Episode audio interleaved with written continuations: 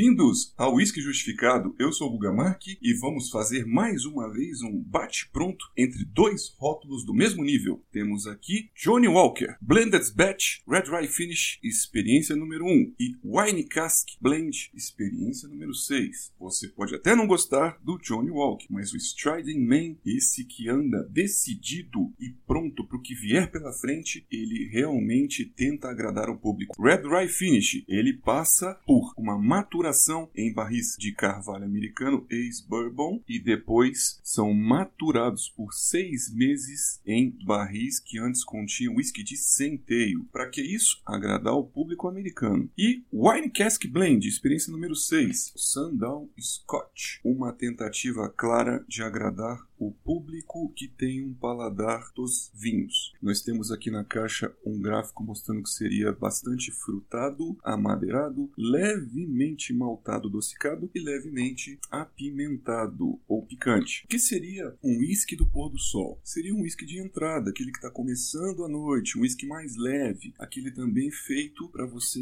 fazer as suas misturas ou seus coquetéis. Então ele traz até aqui na caixa duas receitas de coquetel: Wine Cask Sangria Sangria, e Spritz. Meus amigos, isso é a Johnny Walker. Goste quem goste, aprenda a respeitar quem não gosta eles são líderes de mercado, não é à toa. Eles fabricam produtos para públicos exclusivos. São rótulos colecionáveis. A gente sabe que tem um que é do Expresso, tem aromas de café, tem o Sweet Peach, traz aí aromas turfados, adocicados. Como Estrela da Noite número 1, Blender's Batch Red Rye Finish, essa caixa mais amarronzada. Gin Beverage seria o Master Blender da Johnny Walker, conta uma história que foi inspirada na experiência que ele teve há 25 anos atrás no Kentucky, mexendo aí desenvolvendo, trabalhando com Bourbon and Rye Whiskies. Depois de experimentar mais de 50 fórmulas, eles acabaram chegando num whisky que Cardu, como seu coração, que traz aí, é um single malt bastante vibrante e traz frutas frescas, e um componente de uma Ghost Distillery, Port Dundas, whisky de grãos que tem bastante cremosidade e aromas de baunilha. Então, ele também conta que seria uma pequena produção small batch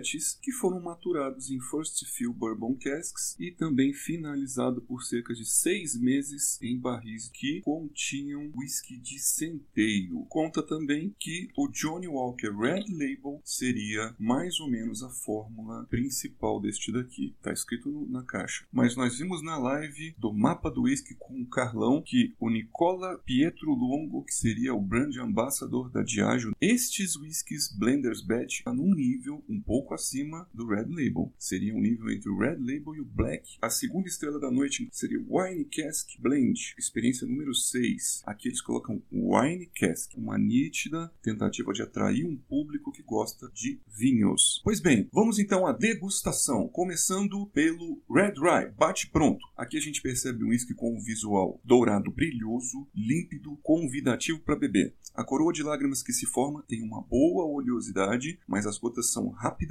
descendentes. Fase nasal, o que, que nós percebemos aqui? Frutas vermelhas, muito aveludadas na primeira camada, lembram aqui cerejas e groselhas e já vem aqueles aromas caramelados, seriam mais um caramelo de tosta mais baixa, o caramelo mais branco, com aromas de milho americano, aquele milho mais doce, como se fosse de um bourbon. A madeira dele, como que é? Lembrando um carvalho macio e seco, e o álcool é visível, mínimo cetônico ardente, mas não é agressivo. Um aspecto geral desse Red Dry Finish seria um whisky caramelado doce e frutado. Bate pronto, vamos falar então do Wine Cask Blend, um whisky da mesma coloração, dourado, claro, bastante límpido, brilho de superfície, convidativo, sem suspensões. Fase nasal, a gente já percebe aqui um whisky que tem um açúcar mascavo, notas vínicas mais evidentes, com elas frutas negras fermentadas, um coco queimado e também frutas vermelhas não definíveis visíveis aqui. A madeira, como que é? Seria uma madeira mais envelhecida, quase em decomposição, lembrando cortiça, uma casca de coco. O álcool é visível? Mínimo, um pouquinho ardente e tem algo interessante aqui neste álcool, algo mineral, lembrando petróleo ou piche de asfalto. Como resumo, um aspecto geral do Wine Cask Blend, um whisky vínico e picante. Vamos para a fase bucal então do Red Rye Finish, experiência número 1. Na boca ele se apresenta com médio peso, uma baixa oleosidade, mas com uma presença interessante em palato. Ele seria um pouco mais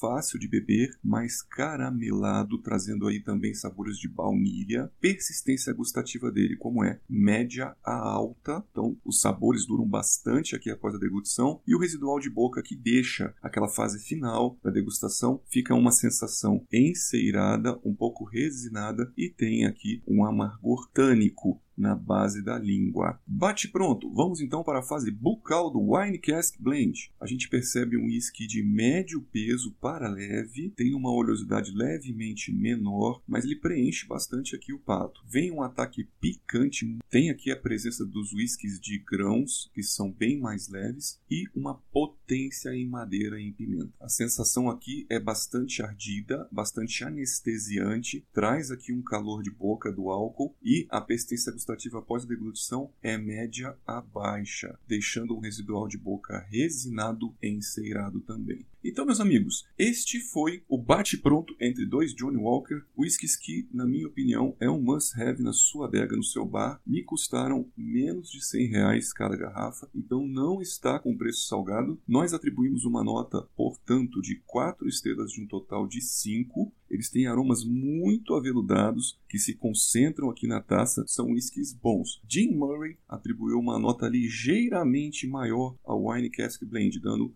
91.5. Boas notas nasais, boas notas da fase bucal e do Blender's Batch Red Rye Finish, a experiência número 1, atribuiu 89.5. As pessoas acabam pensando que Johnny Walker é bom é somente Green Label, realmente é um dos melhores, mas Johnny Walker é uma marca de sucesso, é líder de venda no mundo. Muito bem, eu fico por aqui, aguardo vocês nos próximos podcasts. Bola na trave, não quero placar. Bola na área, sem ninguém pra cabecear. Bola na rede.